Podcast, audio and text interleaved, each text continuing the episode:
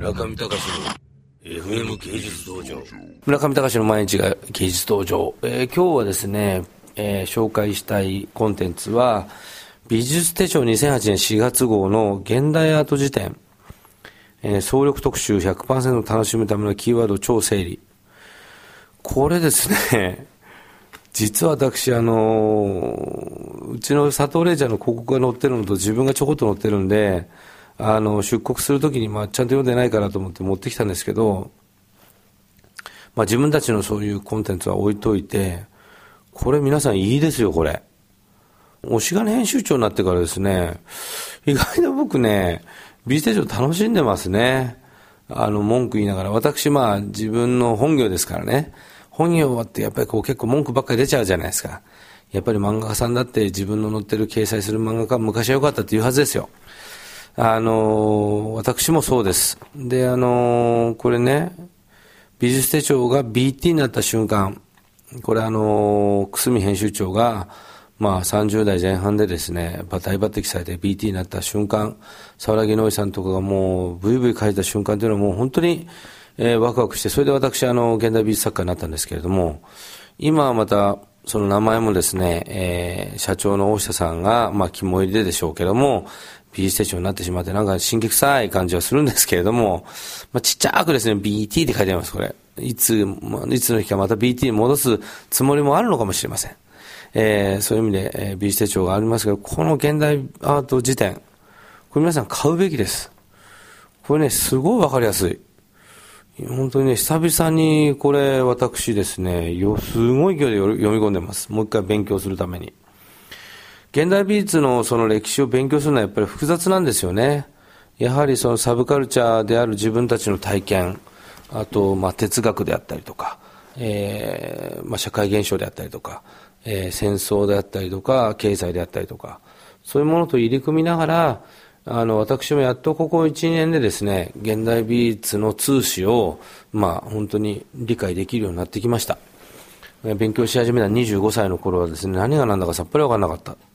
しかし、あの、わかんないからといってですね、勉強をやめる必要はありませんし、勉強しなければいけないと思います。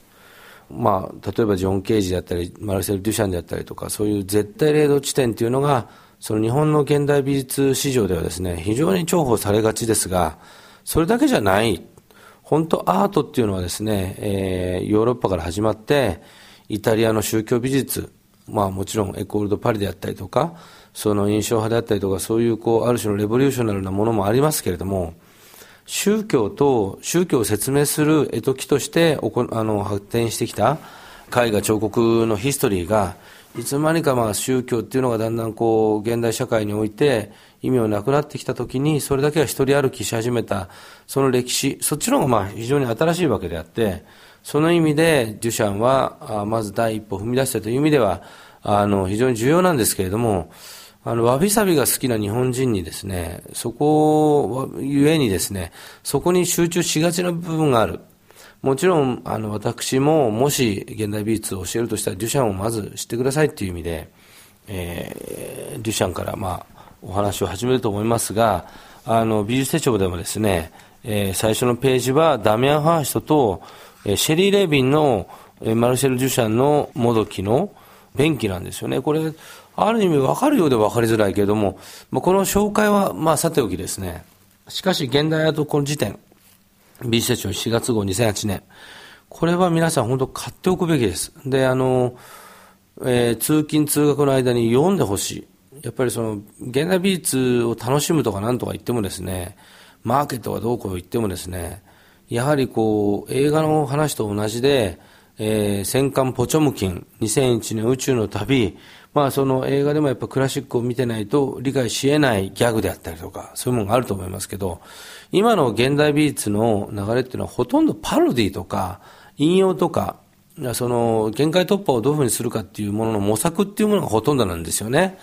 えー、その意味でオリジナルがなかなか出現できないこう苦悩の時期として歴史に刻印されると思いますが、その中でなんで苦悩してるのかっていう理由が分からなければ楽しめないと思う。日本のアートがどうしてこう世界に出ていけないかというと、その苦悩の部分は、もう置いといて、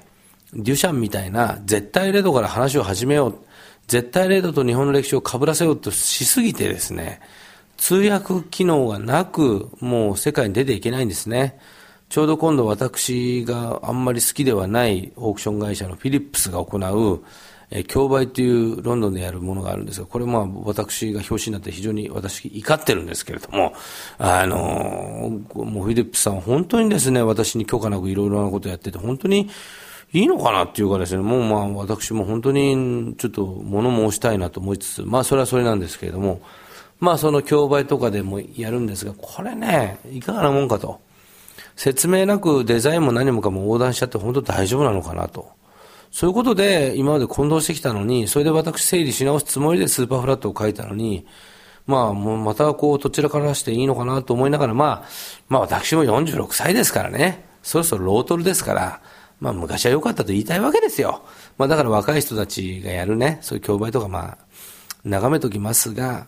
まあでもそういう眺める眺め方もですね、ヒストリが分かっているがゆえに面白かったり、まあ文句言ったりできるわけですよ。その意味で、美術手帳の4月号、現代アート辞典、これぜひ皆さん買ってですね、読んで勉強してもらいたい。えー、特に芸祭とかに出てる人たちは絶対読んでほしいですね。知らなくて、なんか自由に絵描いたら自分は芸術家なんて思ったら大間違い。芸術っていうのは日本であってもですね、えー、ここニューヨークであっても、やっぱり歴史を知らなきゃいけない。かつては、その、カノン派が作った絵手本帳みたいなものを見ながら、その、各ノウハウを、あの、覚えるところから始めたりしたわけですから、この教会。もちろん手塚治虫さんにしてもしっかり、漫画にしてもしっかり、今あの、あの、毎週だか毎月だか出てる漫画の書き方だったしっかりですね、やはりその、ハウトゥーがなければ物事っていうのは進歩しませんので、その意味で、現代美術の歴史は絶対に押さえておかなきゃいけないと思います。勉強しないで何でもインスタントに手に入ると思ったら大間違い。オタクの世界でもそうでした。オタクの世界も私、もう一回、もう一回でも二回でも三回でも四回でも勉強し直してますし、未だに新しいコンティニューイングを学習していますが、現代美術もしっかり、とにかく皆さん勉強しましょう。その意味で、美術手帳4月号を、現代アート辞典、ぜひ買ってください。中見隆の FM 芸術道場。